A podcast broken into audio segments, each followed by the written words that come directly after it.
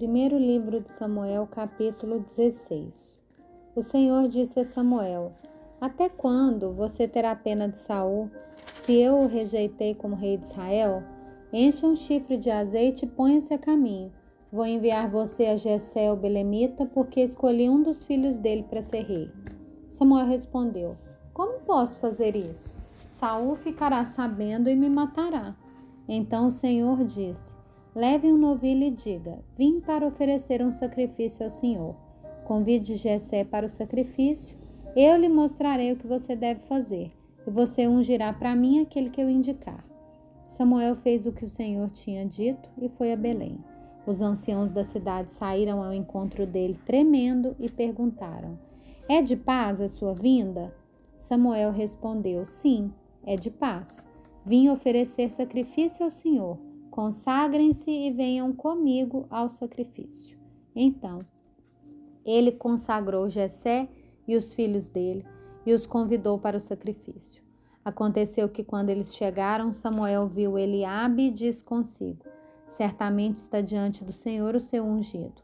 Porém o Senhor disse a Samuel: Não olhe para sua aparência, nem para sua altura, porque eu rejeitei. Porque o Senhor não vê como o ser humano vê. O ser humano vê o exterior, porém o Senhor vê o coração. Então Jessé chamou Abinadab e o fez passar diante de Samuel, que disse: Nem a este o Senhor escolheu.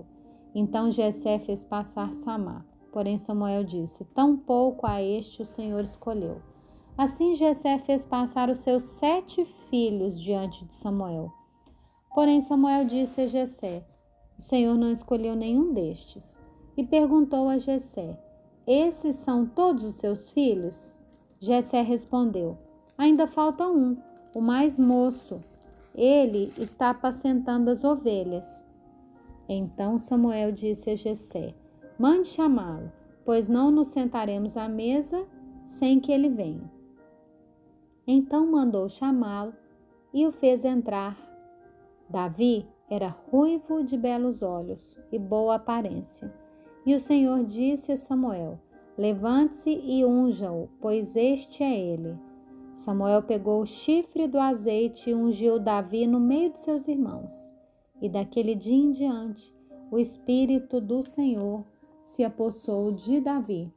Então Samuel se levantou e foi para Ramá. Depois que o espírito do Senhor se retirou de Saul, um espírito mau vindo da parte do Senhor o atormentava. Então os servos de Saul lhe disseram: Eis que agora um espírito mau, enviado por Deus, está atormentando o Senhor, ó rei. Por isso mande que esses seus servos que estão em sua presença busquem um homem que saiba tocar harpa.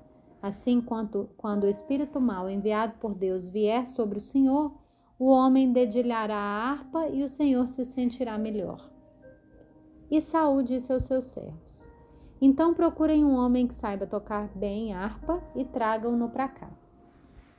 Um dos moços disse: Conheço um filho de Jessé, o belemita, que sabe tocar harpa. Ele é forte e valente, homem de guerra, fala com sensatez, tem boa aparência e o Senhor Deus está com ele. Saul enviou esses mensageiros a Jessé dizendo: Mande-me o seu filho Davi, aquele que está com as ovelhas. Então Jessé pegou um jumento, o carregou de pão, um odre de vinho e um cabrito e os enviou a Saul por meio de Davi seu filho.